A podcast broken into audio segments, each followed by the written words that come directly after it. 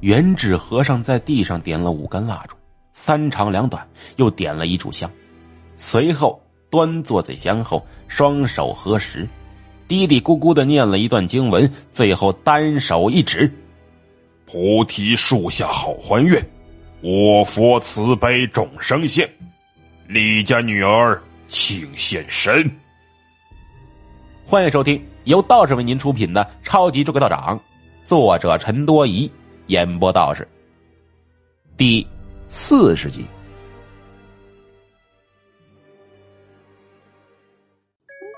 呜！门外刮起了一阵风，阴飕飕的，直往屋里钻。沙发后的李家五人不由得顿入呼吸，紧张不已。周凤臣看得莫名的惊奇啊！心说：“这元智和尚还是有两把刷子的呀。有何需求，还请现身，对贫僧明言。”元智和尚捏紧佛珠，也有些紧张起来。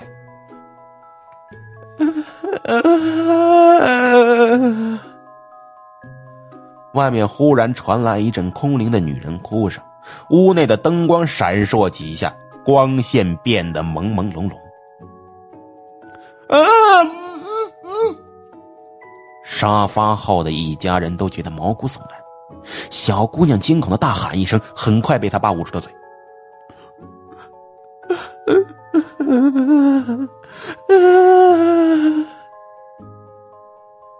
那哭声越来越大，很快打门外面进来一道虚影。影子越来越凝视，最后到了蜡烛前面，赫然是一个披着头、散着发、穿着米白色连衣裙的二十来岁女人，长得不错，泪眼磅礴，楚楚可怜。元智和尚咽了口唾沫，往周凤臣身边挪了挪，嘿，有点意思。周凤臣轻轻招手，五张符箓自行的从他怀中飘出。飘散着朦胧的黄色光芒，悠悠的打转。老弟慢着！元智和尚低声训斥一句，转头看向沙发后面脸色煞白、紧捂着嘴的一家人。这女人是你家女儿吗？看仔细了。一家人眼泪哗的一下流了下来，忙不迭的直点头。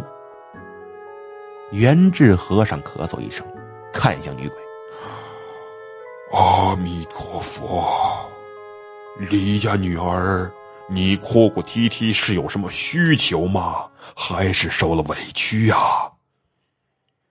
那女鬼抬起头，一个劲儿的哭，也不说话。周凤臣皱了皱眉：“不是你不说话，我们怎么知道你要你要做什么呀？哎，点头摇头总会吧？”女鬼摇摇头，又点点头。元智和尚和周凤臣对视一眼，元智和尚问：“他他什么意思？”周凤臣说：“我哪知道？他不是你招来的吗？”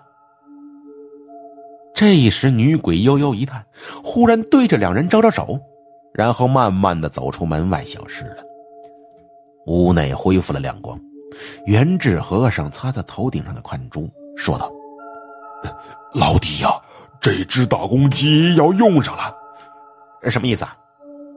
周凤臣好奇问。元智和尚说道：“据我多年的经验来看，这女鬼肯定是因为某些原因被困住了，说不出话，咱得跟过去看看才能做打算。”说着，他把大公鸡松开，从兜里掏出了个小荷包，系在大公鸡的脖子上。又连续拍了公鸡机关三次，默念一句经文，喝道：“去！”那只大公鸡哆嗦一下，咯咯的叫唤着，跑出门去。元智和尚急道：“老弟，快跟上！这只大公鸡会带你走阴路，追上那女鬼，到时候发生了什么，一目了然。记住，洋人走阴路是禁忌，回来时千万不能回头。”有人跟你说话也不能理他。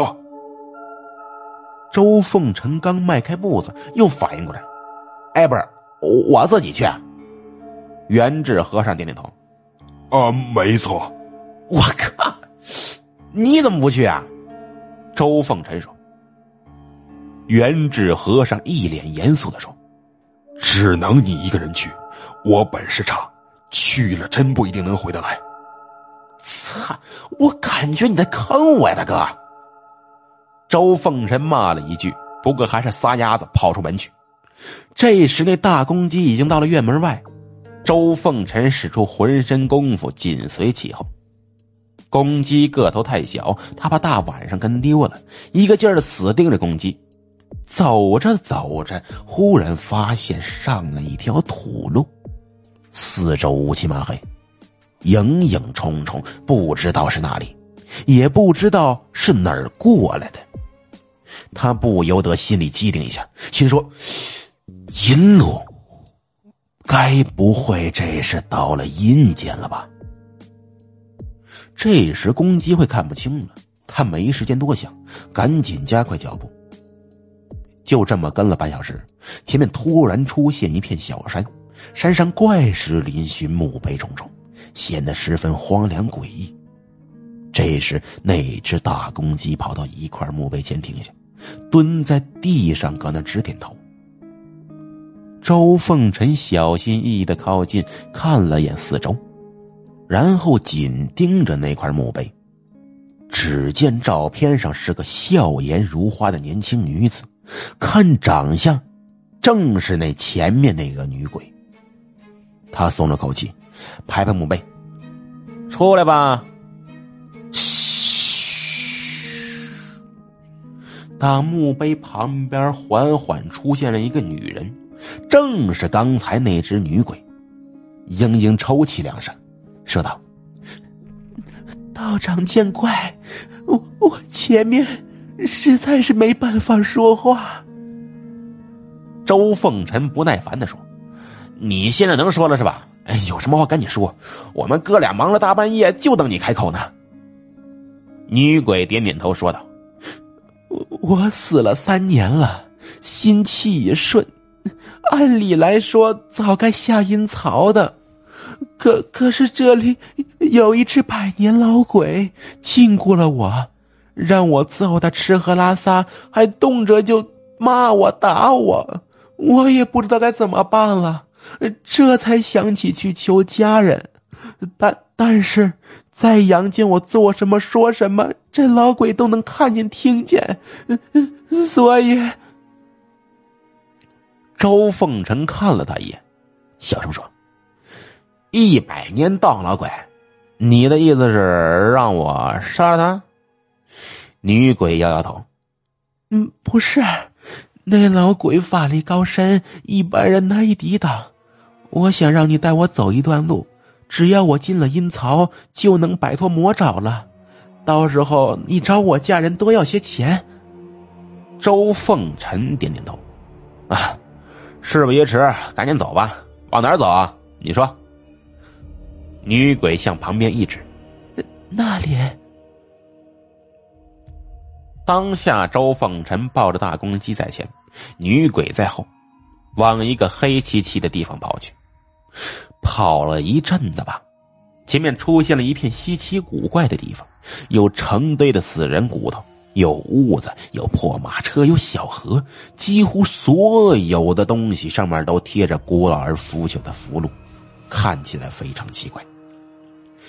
女鬼哆哆嗦嗦的就藏在这周凤臣身后啊，说：“阴间通道就在前面，可可是我每次到这里，那些符都会打我，我过不去。呃，拜托道长了。”哼，小意思。周凤臣伸手将女鬼拎起来，连着大公鸡一起抱上，双脚一点，加快了速。遇到符箓打来的光芒，伸手一挥就散去。没过多久，前面忽然出现一片幽幽的光亮，仔细一看，是一座造型古怪的大门。到了，多谢道长，下辈子我要嫁给你这样的人，给你生一堆孩子。女鬼大喜，挣脱怀抱，跪下去就连磕几个响头。扯什么玩意儿，想一出是一出。周凤臣猛地挥手：“赶紧走吧。”好的，道长，请原路返回吧，小心点。我我走，我走了。女鬼说着，身形一闪，进了大门，眨眼之间就消失了。周凤臣盯着大门，感觉十分好奇呀，心说里面该不会就是阴曹地府吧？悄悄凑过去，准备往里看。谁想刚到之前，眨眼之间大门消失了。他顿时遍体生寒，打个哆嗦，赶紧往回走。走了十多分钟，前面忽然出现了个三岔路口，都是一样的荒草丛生，烟气笼罩。周凤臣停下脚步，整个人都懵了呀！刚刚急着赶路，也不知道是从哪条路过来的，这他妈怎么原路返回呀？